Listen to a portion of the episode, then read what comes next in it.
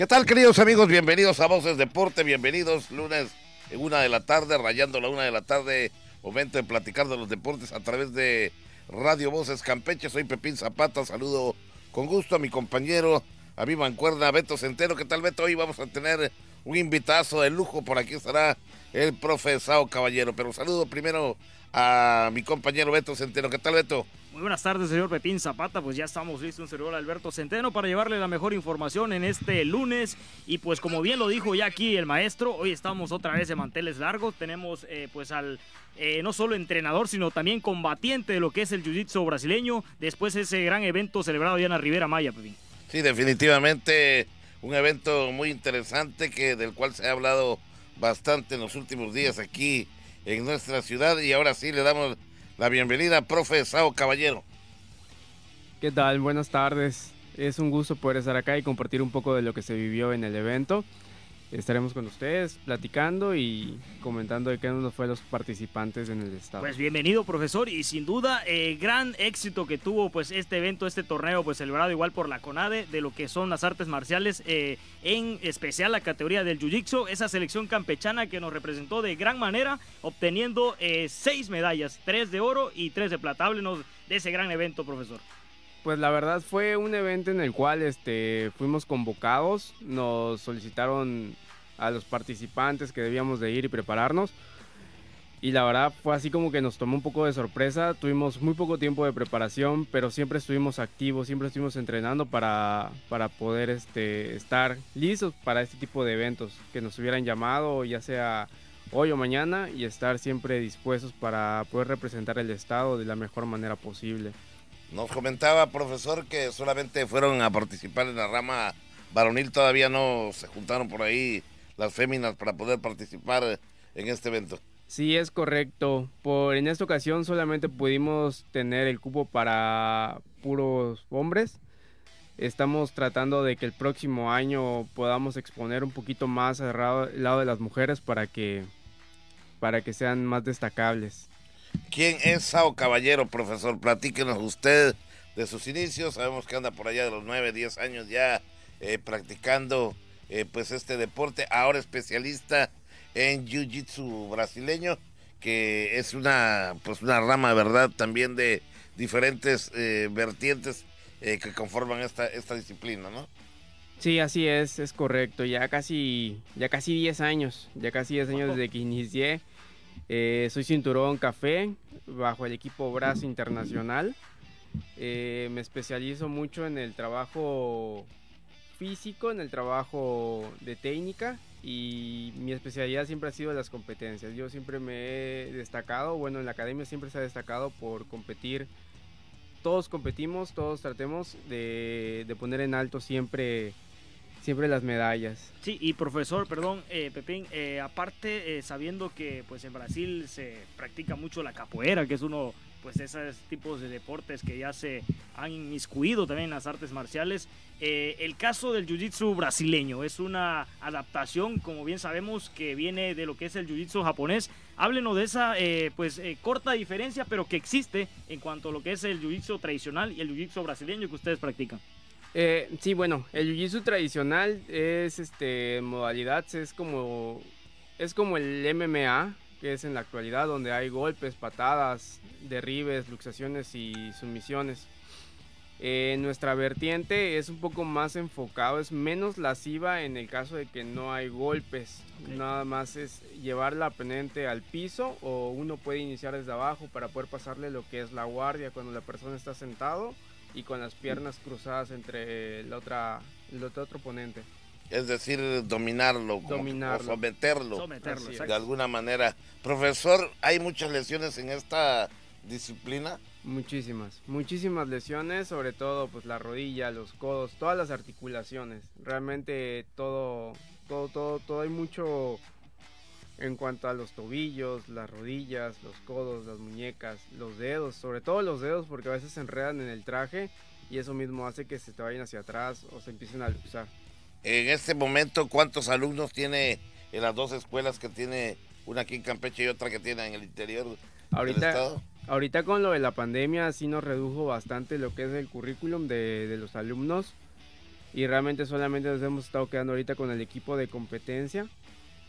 Eh, antes de la pandemia, alrededor conjuntos éramos casi 42 personas y ahorita andamos entre unas 20, 25 personas. Recuerdo bien que ustedes, eh, lo platicamos hace un rato, antes de la pandemia, tuvieron un evento, un mega evento allá en el CEDAR, donde estuvo muy bueno, vino, vinieron participantes de Yucatán, de la región y, se puso bastante bueno porque por ahí estuvo un servidor y me percaté que está pues bastante eh, nutrida la competencia ahí.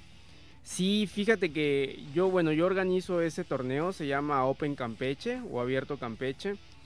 Lo inicié con el afán de poder promover el Jiu-Jitsu aquí en el estado y más que nada hacer que los alumnos que no tienen todo el recurso para poder viajar de manera nacional, eh, regional, puedan competir, puedan sentir esa sensación o esa adrenalina de poder estar en acción en una competencia y no solamente estar dentro del gimnasio y practicándolo, porque al final de cuentas el estar saliendo de la zona de confort para poder estar este, mejorando, eso nos ha ayudado muchísimo y bueno, se vio reflejado ahora en esta última competencia. Profesor, cuando uno por primera vez se sube por allá a, a luchar, ¿qué es lo que realmente se siente o antes ustedes dan un lapso para que se preparen con los fundamentos, con las... Eh, porque quiero pensar que también hay agarres ahí, ¿no? Sí, claro. Eh, ¿Cuánto tiempo le da usted a alguien que está comenzando a practicar? Bueno, realmente eso ya es en base a la persona. Bueno, yo te comento rápido. Yo cuando competí tenía cuatro, cuatro semanas de haber entrado. Y ya estaba. Y dije, bueno, pues vamos. Hubo una competencia en Cancún fui y afortunadamente nos fue muy bien. Ganamos primer lugar y a partir de ahí quedé enganchado. A mis alumnos o a los que están llegando ahora, sí trato de inculcarles la cultura de la competencia, pero igual me enfoco mucho en que sus bases o sus técnicas iniciales sean de la manera más correcta para evitar lesiones a un futuro. Sobre todo porque la bondad del jiu-jitsu hace que sea un deporte longevo. Tengo gente de casi 45 años practicándolo y compitiendo. Entonces, eso es lo que hemos estado tratando de, cuidar, que, la gente pueda competir durante un largo prolongado tiempo. Así, y es, profesor, y ahora aprovechamos pues para mencionar ahí a quienes participaron estos chicos, como el caso de Diego Chi, quien obtuvo pues la medalla de plata en lo que es eh, la cinta azul, que es lo que le voy a preguntar a continuación. También por ahí el caso de David Núñez, que tuvo el oro en lo que fueron 94 kilogramos. Eh, por supuesto, también eh, la gran actuación que tuvo por ahí Josmar Uc Medina, que también consiguió plata. Tenemos también el oro con Adrián Camal en lo que fueron 69 kilogramos de cinta morada. el cinturón azul, pues ahí está también la gran participación que tuvo Agustín Sánchez. Y también, pues caray, Sao Caballero Arias consiguiendo el oro, no solamente el profesor, sino un gran competidor, que vaya ejemplo que da a los chicos. Y ahora háblenos de esa eh, pues categoría que hay de acuerdo a las cintas. Me decía que en su caso fue pues la categoría, eh, su cinta es marrón, pero estuvo participando en lo que es eh, el cinturón negro. sí, es correcto. Bueno, como, como bien saben, es lo que les estaba comentando, todo viene dividido tanto por edad, por cintas y por habilidad, claramente. Entonces, se considera de 5 a, a los 17, infantil y juvenil. A partir de los 18 años hasta los 35 es donde se considera adulto. Y de 35 para arriba van cambiando en Master, Master 1, Master 2. Todo depende mucho de igual de la competencia, porque si no se junta al mínimo tres personas en una categoría, le pasan como me sucedió a mí. A mí me suben inmediatamente y pues tienes que competir. No te queda otra. Por cierto, eh, profesor, tomando en cuenta que usted eh, es especialista en Jiu-Jitsu, eh, ¿cómo ha visto usted en los últimos tiempos qué deporte le conviene para practicar a alguien que practica el Jiu-Jitsu? ¿Cuál es, cuál es su, su forma de entrenar? ¿Gimnasio? ¿Crossfit? o, porque hemos visto ya últimamente otras disciplinas derivadas allá, ¿no? Que luego las mezclan y... Pero realmente ustedes en qué se enfocan, ustedes que practican Jiu-Jitsu, ¿cuál es su rutina? ¿Es gimnasio? ¿Qué cosa es? Bueno, en un inicio andábamos muy aleatorios buscando la manera de cómo sincronizar tanto un, e- un ejercicio físico como un ejercicio técnico. Estuvimos en, ese tipo. Yo me tuve que certificar como entrenador personal para poder entender todas esas situaciones, poder leer un poco y, y fundamentarme y en base a eso fuimos creando lo que es este una base física para poder hacerlo. Combinamos entrenamiento funcional, entrenamiento de pesas y un poco de calistenia. ¿Por qué? Porque eso nos ayuda mucho a fortalecer a nosotros lo que es la parte del tren superior en cuanto a hombros y tríceps, porque nuestros agarres siempre se generan mayormente en tensión. Siempre estamos agarrando a las personas y tenemos que estar haciendo una tensión constante. Y si no tenemos esa resistencia muscular, totalmente no vamos a poder aguantar 5 minutos, que es lo que dura un combate. Cinco minutos, perdón, Beto. Cinco minutos dura un combate. Allá iba, quería yo llegar. ¿Les dan cinco minutos corridos o cortados de a dos minutos? No, sé. No, son 5 minutos continuos. ¿Continuos? Sí, así es.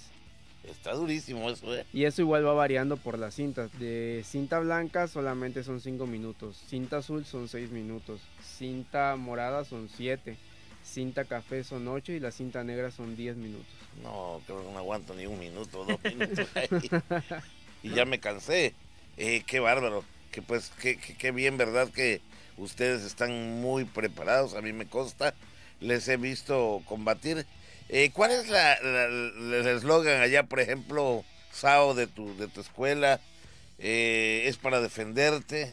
¿Es para practicar un deporte? ¿Es para atacar? ¿Para qué sirve? Pues realmente eh, en un eslogan yo siempre he mencionado lo que es el trabajo duro. El trabajo duro siempre va a superar al talento, es mayormente lo que yo me agarro o donde yo siempre les digo, independientemente de si en un futuro vas a ser un campeón o simplemente vas a ser una persona que sabe jiu-jitsu. Le- como les mencionaba, yo inculco la cultura del deporte, pero no todos en ocasiones se sienten muy cómodos con esa situación. Entonces trato de, de combinar 50-50 en el hecho de que vayan aprendiendo, vayan teniendo el entrenamiento físico y técnico para que puedan sentirse a veces capaces de hacer cosas que, que anteriormente no pensaban que podrían lograr. Profesor, eh, yo sé que todos eh, los resultados son eh, ahora sí que producto del gran esfuerzo. Eh, ahora háblenos de acuerdo eh, dos cosas importantes. ¿Están eh, asociados a alguna federación internacional de arte, en este caso el Jiu-Jitsu brasileño? Y eh, coméntenos más sobre el gran equipo que conforman toda la familia de Bros Sport, porque sabemos que hay no solamente entrenador, hay un gran cuerpo que está también con ustedes, como son ahí pues los nutriólogos, toda esa parte que hay detrás igual de lo que es la Academia Bros Sport. Claro, sí, mira, bueno, en base a, a lo que estuvimos iniciando un inicio, Brosport se crea en un conjunto de amigos que empezamos a, a trabajar para poder mejorar el jiu-jitsu. Pero en base a lo demás fuimos metiéndonos en la área fitness para poder este, ir creciendo. Entonces empezamos a combinar y poco a poco la gente fue llegando, fue llegando y fue dejando su granito de arena. Entonces ya fue que contamos ahorita con nutriólogos, tenemos dos nutriólogos de base en la academia, eh, la preparación física, tenemos un coach aparte de mí y yo me encargo de ver todas las estadísticas físicas de cada uno de mis atletas y aparte darles lo que es el jiu-jitsu brasileño. Profesor, y en caso que un servidor y aquí el señor Pepín Zapata de repente eh, quieran pues eh, llevar una actividad eh, deportiva, eh, hay opciones también de poder ir como aficionados, de inscribirnos y entrenar en la escuela de Bros Sport. Sí, sí, es correcto. Pueden ir, como se los menciono, se les va a inculcar la, la cultura del deporte, pero sin embargo siempre vamos a respetar ese hecho de si ustedes quieren brincar el de aprender a profesional. poner exacto. Sí, porque por ahí también quería preguntarle, bueno, mucha gente en casa eh, tiene niños que son muy enérgicos y a veces eh, pues no saben cómo poderlos eh, llevar en la casa, destruyen todo, golpean todo. Eh, háblenos igual de las categorías infantiles y en este caso que pueden inscribirse en su escuela. Sí, mira, nosotros aceptamos niños desde los 5 años hasta los 9 años, casi 10 años, bueno, dependiendo muchas veces de la complexión del niño. Pero hay unos niños que ya parecen adultos Sí. Gran. Sí. y ya no pueden entrenar obviamente con los niños y los brincamos a la categoría adultos. Y pues nosotros en un momento hicimos, formamos un equipo de con ayuda de, de- con el apoyo del DIF que nos dio a niños de una casa hogar estuvimos trabajando con ellos hace unos tres años. Y hace poco, de hecho, en mis recuerdos del Facebook ya me acordé de ellos porque ya no estuvieron, los adoptaron o pasaron diversas cosas que ya no pudieron continuar con nosotros. Y empezaron y los llevamos, igual tuvimos unos excelentes resultados ganando competencias. Y te digo esto, más que la competencia fue el hecho del cambio radical que tuvo los niños. Esos niños, así como tú me dices, eh, llegaban a romper las cosas. Tenía yo unos domis allá y esos domis no duraron ni tres semanas desde su visita, donde los brincaban, donde los aporreaban, todo y la verdad, después del trabajo que se tuvo con los entrenadores y con ellos mismos, y gracias al apoyo de la Casa Hogar, se les da un régimen el cual ellos, para que pudieran seguir viniendo, tenían que cumplir con sus tareas, tenían que cumplir con su aseo, todo para poder llegar. Y la verdad que tuvimos un resultado súper positivo con ellos. Profesor, nada con las artes marciales mixtas, nada. Pues hasta el momento no. Tengo, tengo alumnos que complementan sus artes marciales. Tengo unos de la escuela de combate que han ido conmigo y hemos estado trabajando en conjunto. Yo no me meto realmente en el tema del kickboxing o muay thai, que es lo que podría complementar. Pero siempre estoy abierto para apoyar a nuevos atletas y para que puedan incursionar un poco en el jiu-jitsu. Es algo que le preguntaba si en algún momento eh, su gente a la cual entrena, usted mismo puede ingresar a una liga, por ejemplo, de artes marciales, de pronto le toca una peleita por allá, ya en el terreno profesional o todavía no abarca esa parte, profe. Pues hasta ahorita no he tenido un peleador profesional, sinceramente. Yo en la liga de Jiu-Jitsu, yo debuté el año, este año de hecho, eh, debuté en una liga internacional que se llama Combat Jiu-Jitsu. Ese es este, las mismas reglas de Jiu-Jitsu. Hay todas las llaves válidas.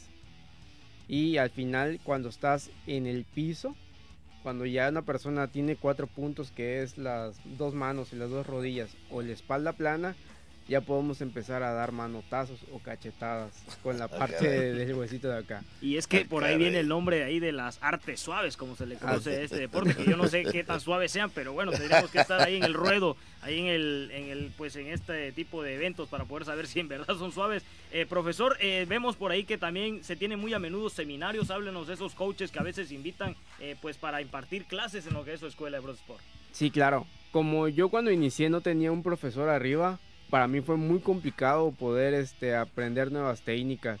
Sí, cierto, están el apoyo de los videos en línea y todo, pero nunca va a ser nada igual como tener una persona con mayor sapiencia que te puede ir enseñando. Entonces, mi idea, como se lo dije al inicio, es promover el jiu-jitsu en el estado, que este deporte que a mí me encanta pueda llegar a más personas y esa gente pueda ir moviéndose más y más y más hasta que ya tengamos una cultura de jiu-jitsu completa. He invitado gente de Estados Unidos, gente de Cancún, gente de México. Han estado viniendo y hemos tenido muy buena respuesta. Yo creo que el hecho de tener tanta apertura en el, en el trabajo en equipo, porque es la única manera en que yo puedo decirlo, el trabajo en equipo es lo que nos ha abierto muchos, muchas puertas. Entonces, este, el, el que venga la gente nos enseña un modelo de entrenamiento de los que ellos hacen y nosotros pues lo vamos desmenuzando y lo vamos haciendo parte de nuestro proyecto. Sí, ese tipo de éxitos pues hacen voltear las miradas y es por eso que hoy en día nos contaba que no solamente pues está la escuela Bros Sport aquí en la calle Galeana número 17, sino eh, háblenos de las otras eh, escuelas que se tienen y las que se vienen, profesor. Sí, bueno, yo tengo una filial en Calquiní que igual está un poco pasiva por el tema de la contingencia, pero allá tengo ya cuatro cinturones azules. Ah, eh, y no solamente eso, de hecho, dos de los participantes que me llevé, que fueron ah, convocados para el festival, son de Calquini. En este caso es el de Agustín Sánchez, que quedó segundo lugar, y Adonis, que quedó en cuarto. Eh, ellos dos son originariamente de esa academia donde empezamos como un pequeño proyecto para poder inculcar un poco de jiu allá. Y ahorita se viene una muy buena propuesta en Ciudad del Carmen. El viernes viajo para allá para poder este, cementar bien, bien, bien cómo va a estar el proyecto ahí y buscar un poquito más de campeones para que nos aventemos más. que seguramente deben haber allá muchos prospectos en el Ciudad del Carmen, al menos de las artes marciales, hay hasta mucho más peleadores que aquí. Eh, seguramente hay, hay mucho auge, al menos en las artes marciales allá en el Carmen. Profesor, como siempre, nos gana el tiempo. Gracias por su visita. Algo que le haya faltado por comentarnos cuáles son sus eventos para el 2022. Bueno, pues primero que nada, muchísimas gracias por la invitación. La verdad, un gusto poder estar con ustedes. Eh, disculpen si me trabé un poco. No, no, no, no, todo bien. Pero, pero la verdad, este, me gustaría mucho invitar a la gente, no solo a mi academia, hay varias academias de Jiu-Jitsu en las cuales puedan ir. Mi idea no es tanto que todos vengan a mi equipo, sino que simplemente el Jiu-Jitsu crezca. Están habiendo muchas oportunidades para, para aquí, para nosotros los competidores. Y si no estamos listos, no estamos preparados, vamos a tener que dejar pasar muchas cosas. Profesores, ¿dónde están ubicados específicamente? Porque a mí me pueden dar una dirección, pero yo creo que me ubica o la gente se ubica mejor. Que me digan, bueno, estoy por el Parque Santana, ahí por donde está tal cosa. Bueno, ¿Ustedes dónde realmente se ubican? Sí, bueno, nosotros estamos ubicados en la calle Galeana, entre 12 y 14, y como referencia estamos enfrente de Casa Reca. Ahí está, eso no se pierde, ahí está, ya rapidito me ubiqué. Es una calle que baja, ¿verdad? Desde la avenida López Mateo. Sí, así es. Y baja precisamente y desemboca una cuadrita antes de llegar al parque. Así es, pueden visitarnos eh, de 8 a 10 de la noche, es donde está el equipo para, preparación.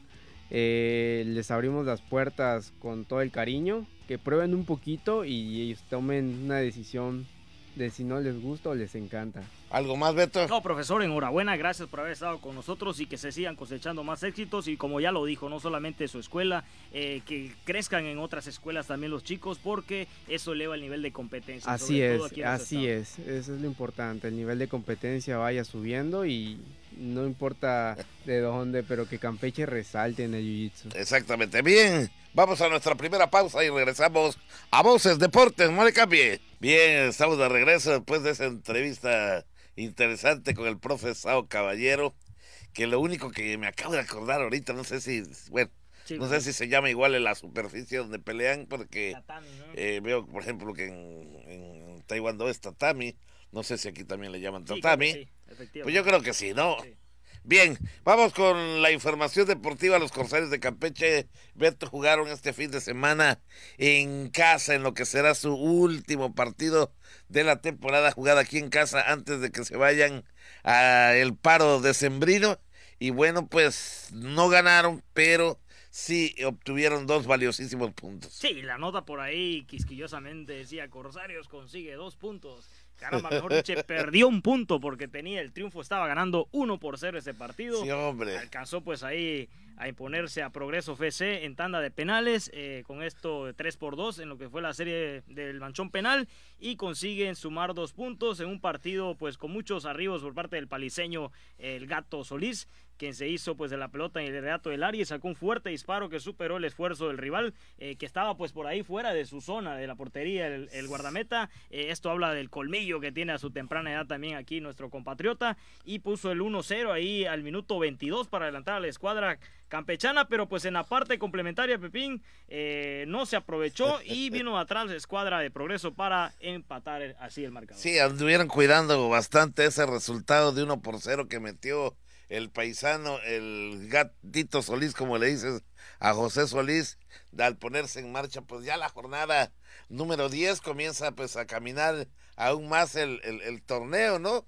Y los Corsarios de Campeche, que no les había ido nada bien, que también al otro equipo campechano no les ha ido nada bien, pues ahora los Corsarios ya llegan eh, precisamente a 12 puntos, si no me equivoco, y acaban de dejar atrás a este equipo al cual le ganaron, que es el equipo del Progreso FC. Sí, por la mínima y pues bueno, ahí está el resultado, eh, pero pues por lo menos decimos que Campeche sigue ahí manteniendo pues ya eh, evitando la zona de derrotas después de haber tenido malas rachas, ahora pues ya ha tenido buenas rachas en que no, no vuelve a perder el equipo campechano y pasando eh, al otro equipo pues el Cafeche FC Nueva Generación, caray, fueron vapuleados fuertemente por la escuadra deportiva Venados que sigue pues manteniendo el liderato precisamente de lo que es el grupo 1 de esta categoría A, luego de vencer 3 por 0 esto allá en la Blanca Mérida, Pepín. Sí, por cierto, el tercer gol lo metió Omar Valerio, que sigue sumando puntos y más puntos, goles y más goles. Un muchacho que la temporada pasada pues era el referente, el referente goleador del equipo de los Corsarios de Campeche fue el encargado de anotar el tercer pepino para la causa del equipo de la Deportiva Menados, que vamos a ser sinceros, en esta temporada pareciera que los equipos yucatecos se repartieron a los mejores jugadores y los equipos yucatecos les está yendo muy bien en esta temporada, específicamente a este equipo de la Deportiva Venados, Beto. Sí, el, el, que está pues eh, por la calle La Amargura sin duda es el Club Deportivo Yucatán, pero del resto la Deportiva Venados y, y Venados FC pues están teniendo un gran campeonato, es decir que están repartidos en el 1 y el 3 precisamente en la tabla de clasificación, pues ahí está, gran victoria de la escuadra campechana que mantiene el liderato, eh, perdón, de la escuadra yucateca y por su parte se viene Pepín esta semana precisamente el clásico de nuestra zona entre Corsarios y el Campeche Nueva Generación. Ahora la pregunta va a ser, ¿quién crees tú que llegue mejor para? Híjole, pues creo que tendrán que prepararse a fondo. Ya sabes, ¿no? Como en lo profesional también, cuando vas a tener un partido importante, pues te preparas a conciencia. Ya cuando cumples con ese partido, pues ahí te vuelves otra vez a meter a tu zona de confort. Pero, pero, hay algo que me dice, bueno, de eh, si no me han salido bien las cosas en esta temporada, me imagino que los del Campeche FC le dijeron a sus chicos, oigan, aunque sea antes de que nos vayamos a las vacaciones de diciembre, gánenle a los corsarios.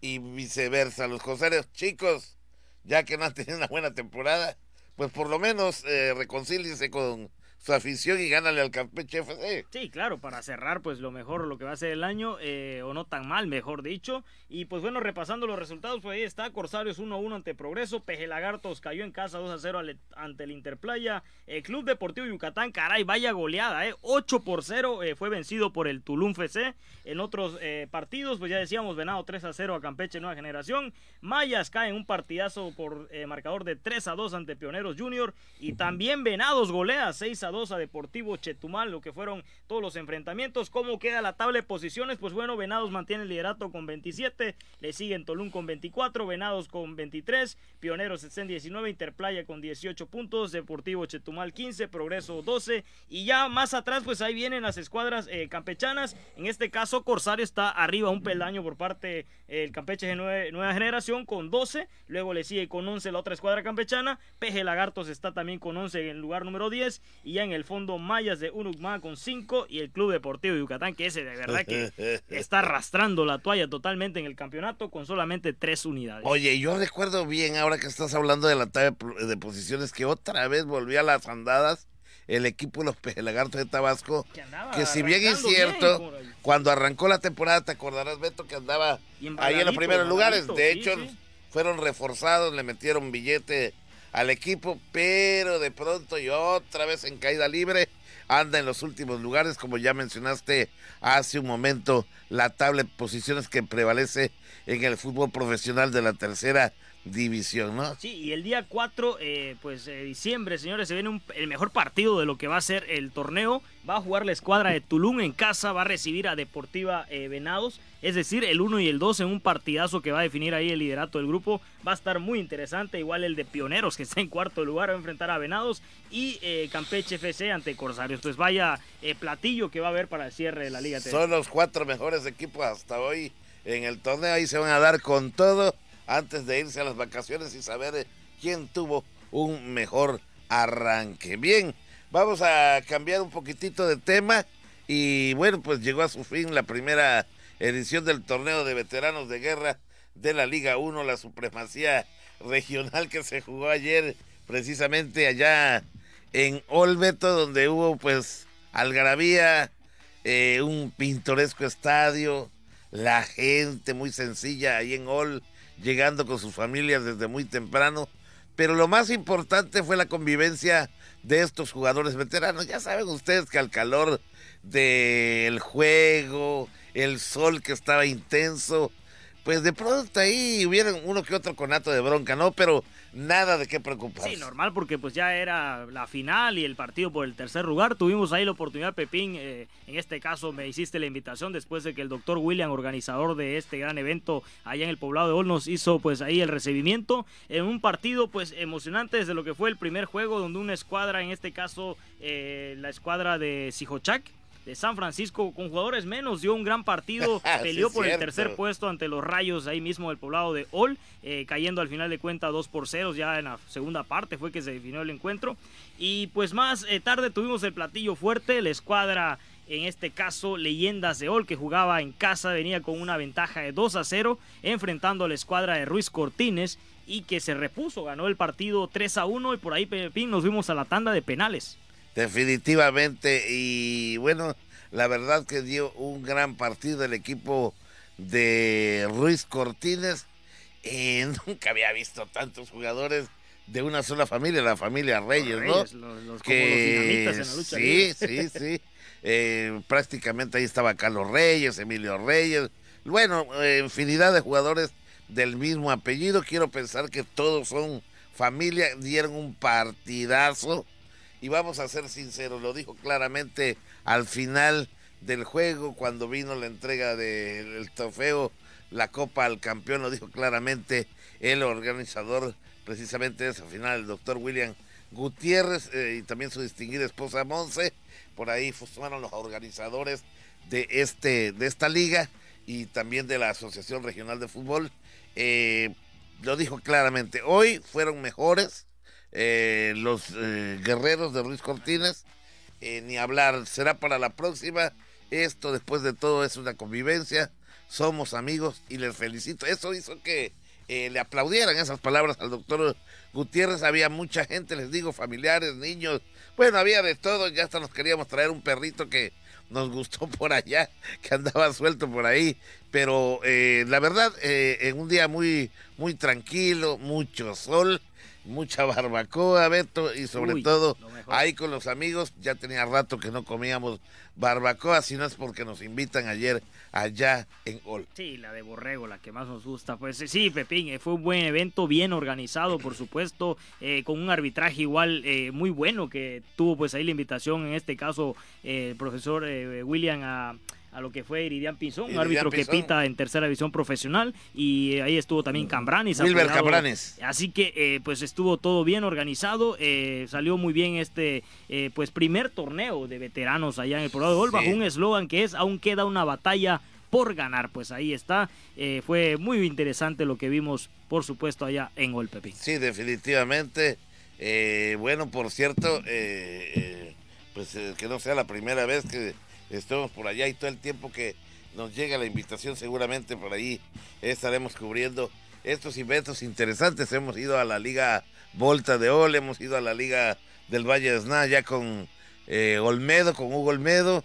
Hemos ido con los chicos allá de Pitch también en la Liga 1, la supremacía al juego de estrellas. Te recordarás, Beto, que también estuvimos por ahí con un gran trato que nos dieron. Y al final, pues la convivencia que no puede faltar ahí entre la gente. Así me gusta convivir con la gente del pueblo, con la gente que eh, está en la batalla, ¿no? Sí, y me decías, Pepín, que hoy precisamente eh, pues se va a llevar un evento, ¿no? Platícanos de eso que vas a pues, presenciar en la tarde, ¿no? Sí, hay un evento, eh, hay una, un torneo navideño que organiza por allá la ARF en conjunto con los amigos del Conta y el contador Mena, si no me equivoco es el contador Miguel Mena, quien está organizando eh, por ahí este torneo navideño. Y al filo de las 8.30 de la noche se llevará a cabo eh, pues el sorteo, ¿no? Usted lo puede seguir, Dios mediante, voy a meter mi gol a través de Multideportes, Pepín Zapata, la página de un servidor, por ahí estaremos transmitiendo eh, el, rol de juegos, cómo va a quedar, cómo van a quedar los partidos. un sorteo, un sorteo, por ahí se va a llevar a cabo un sorteo van a haber cuatro tómbolas, por ahí irán sacando tal y como debe ser un sorteo, las bolitas para que vayan los equipos acomodándose. Me parece que hay buena afluencia de equipos, el motivo por el cual, pues bueno, se está haciendo algo bien hecho ahora en Navidad, torneo navideño que seguramente va a pues a, ser muy participativo, sobre todo por los equipos campechanos que siempre le gusta estar en estos grandes eventos. Ahí está, pues interesante. Y vamos a pasar a otra nota hablando de Decembrina, porque Pepín, pues ya están listos los pesistas para el Torneo Nacional del Pavo 2021, con un total de 31 deportistas. Quedó conformado el selectivo que representará Campeche en el Torneo Nacional de Levantamiento de Pesas que arrancará el 5 de diciembre.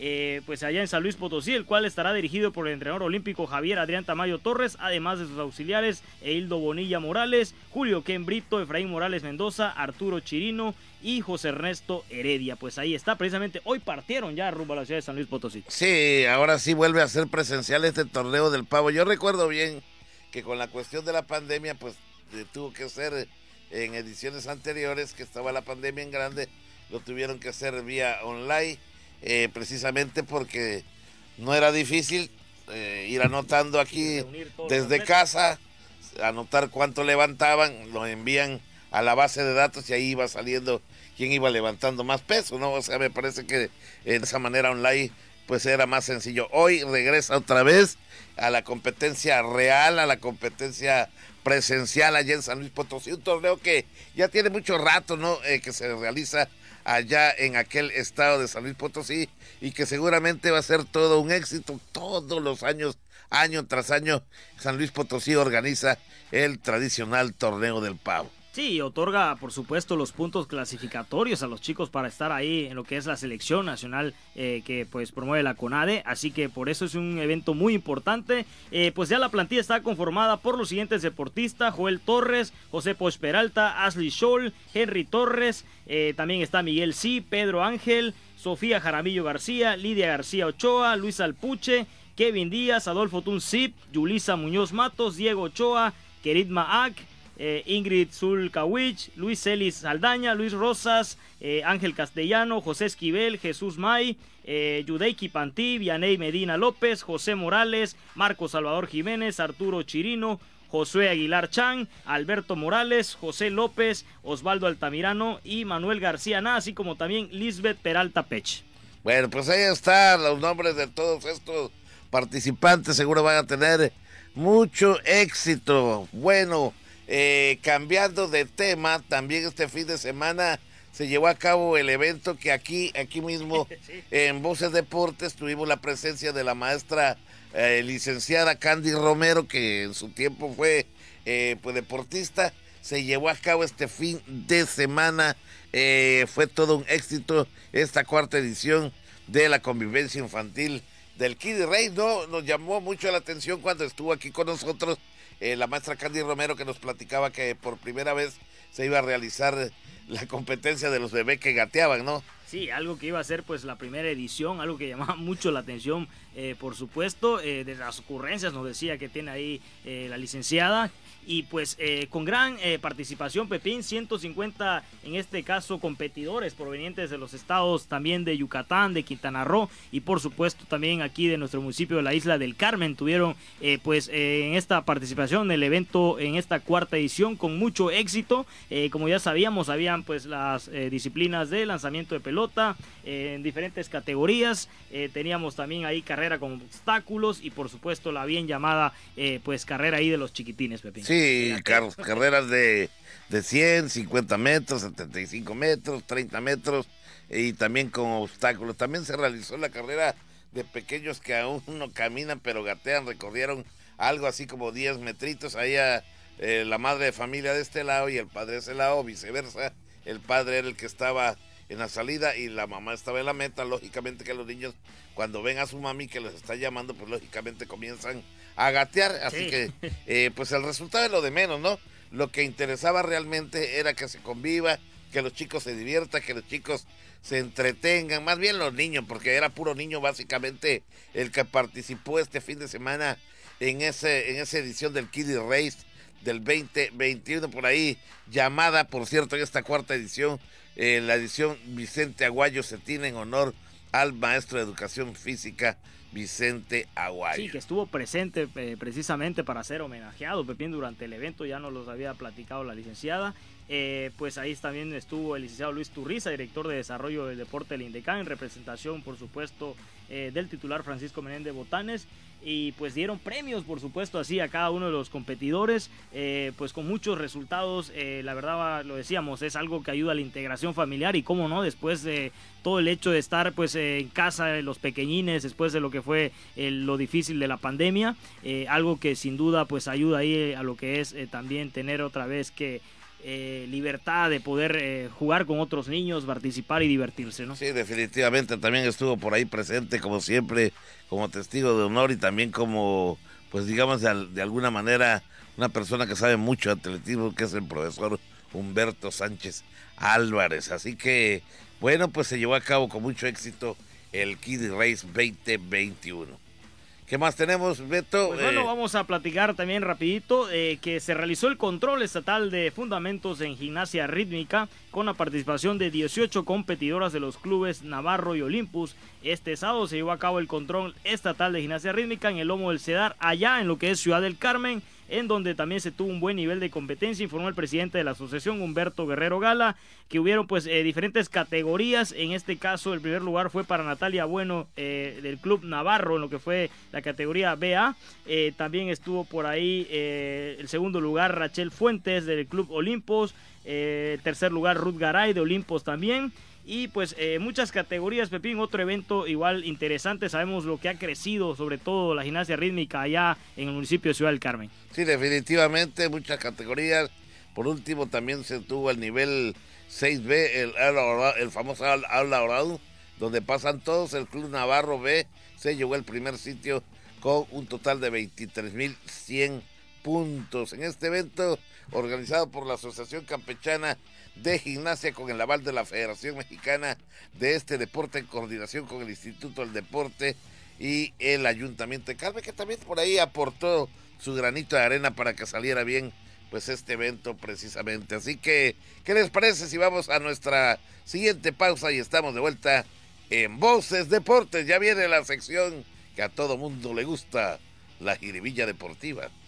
Bien, estamos de vuelta en Voces Deportes después del corte, gracias a nuestros compañeros que también hay que darle su mérito, a Omar Moreno, allá a Luis Guerrero, también a Andrei Hernández y todo el equipo eh, comandado ya por nuestro productor y director general, licenciado Juan Ventura Balán Bueno, eh, pues vamos a la sección, pero ¿quién mejor que nos presente su propia sección que el autor de esta sección muy interesante. Beto Centeno, ¿qué nos traes? Pues ahora sí llegó la hora de tocarle el punto de a Pepín Zapata, aunque él lo niegue porque dice que a pesar de ser aficionado eh, de hueso colorado de las Águilas del América, no se apasiona tanto, pero sabemos que en el fondo sí lo hace. Eh, no cualquiera es aficionado de un club tan grande como el América. Así que caray, pues eh, con grandes partidos, una liguilla que pues como lo sabemos, normalmente cambia Pepín el ritmo de los equipos, juegan como no lo hicieron en todo el torneo.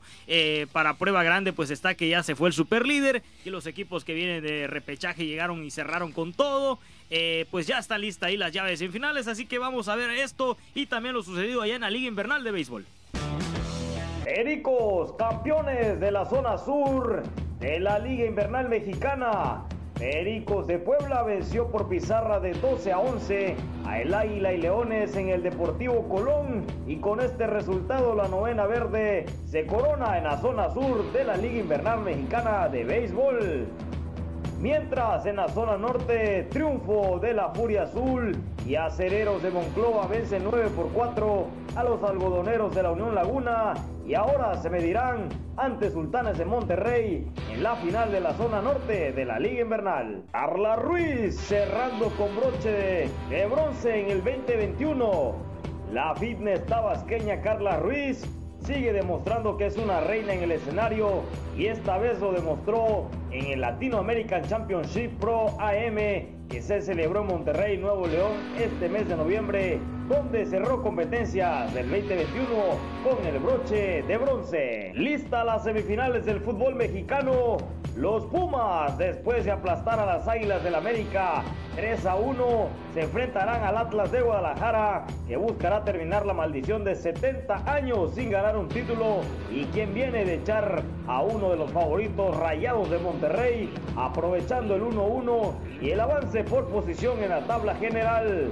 En la otra llave, duelo de fieras. Tigres con golazo del Titán Salcedo avanzó en una serie ante el Santos Laguna y se medirá ante León, quien avanzó también tranquilamente luego de eliminar con global de 3 a 2 a la franja del Puebla.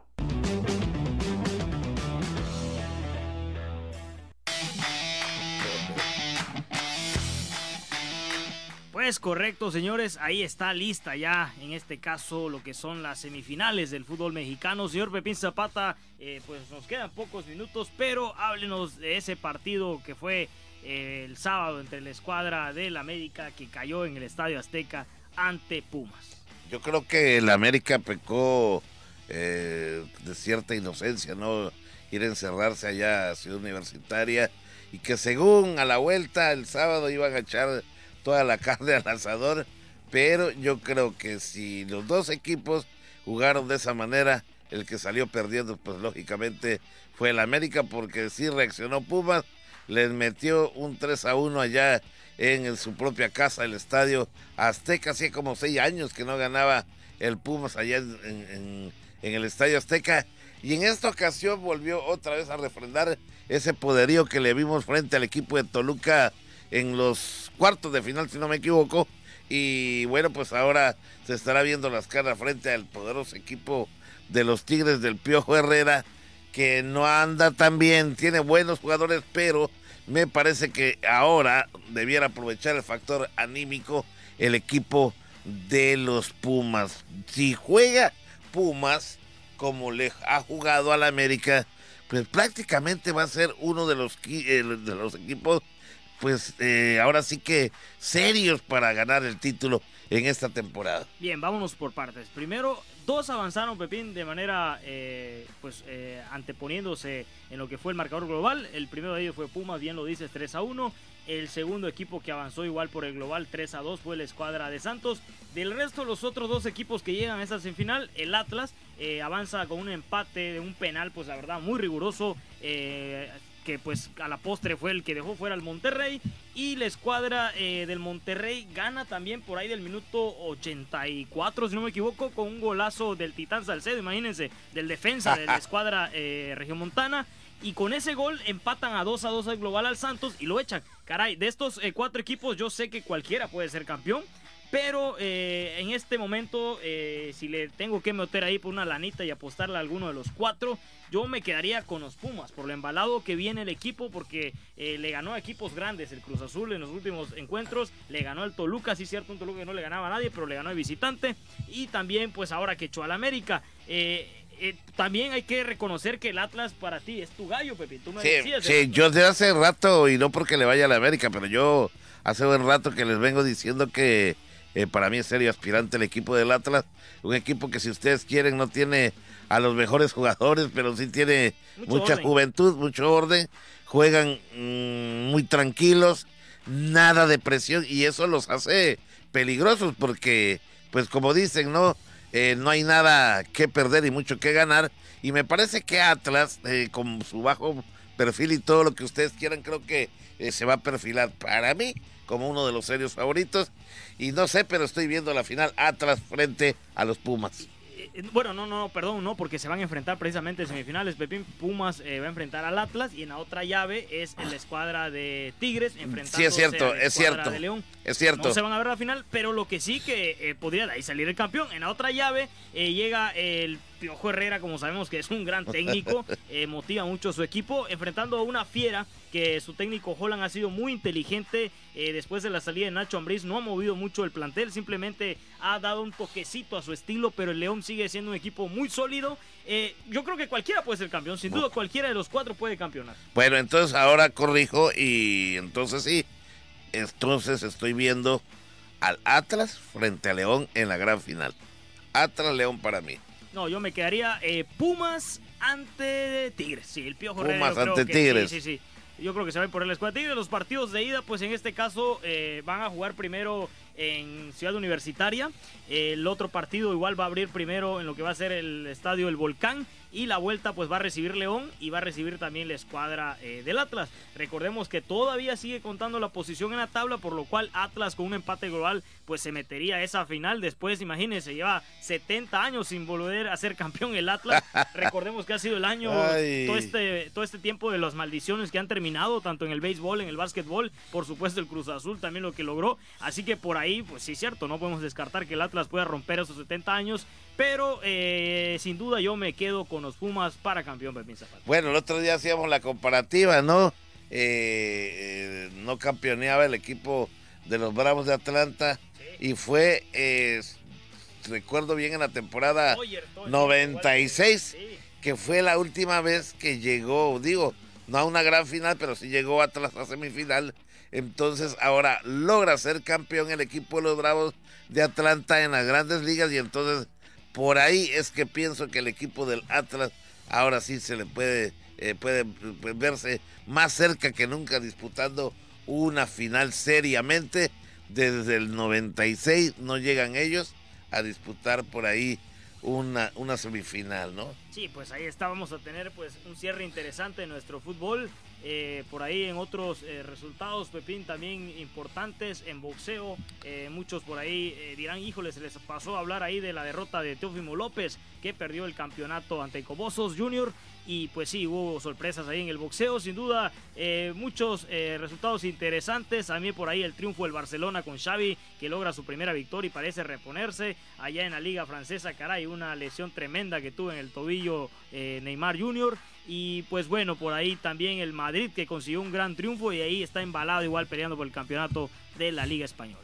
Definitivamente. Bueno, pues eh, queridos amigos, aquí hemos hablado de lo mejor de la información deportiva. No se olvidan ustedes que estamos aquí los lunes en punto de la una de la tarde o rayando la una de la tarde gracias a nuestros amigos allá en el sistema de televisión y radio de Campeche que también nos replican a través de su página en el Facebook. Como antes, como siempre y como toda la vida, pues eh, también le damos nuestro, eh, el crédito a nuestros compañeros que hacen posible esta transmisión a través del el Facebook Live, también a Omar Moreno, también a Luis Guerrero, a Edrey Hernández, a Beto Centeno, que prepara eh, minuciosamente su jiribilla deportiva. Conduce también aquí el programa con un servidor, con la producción general del licenciado Juan Ventura Barán Avilés, titular de este noticiero. Así que, amigos de TRC, amigos de Voces Campeche, usted lo vio, usted lo vivió. Aquí, esto fue Voces Deportes. Pásela bien.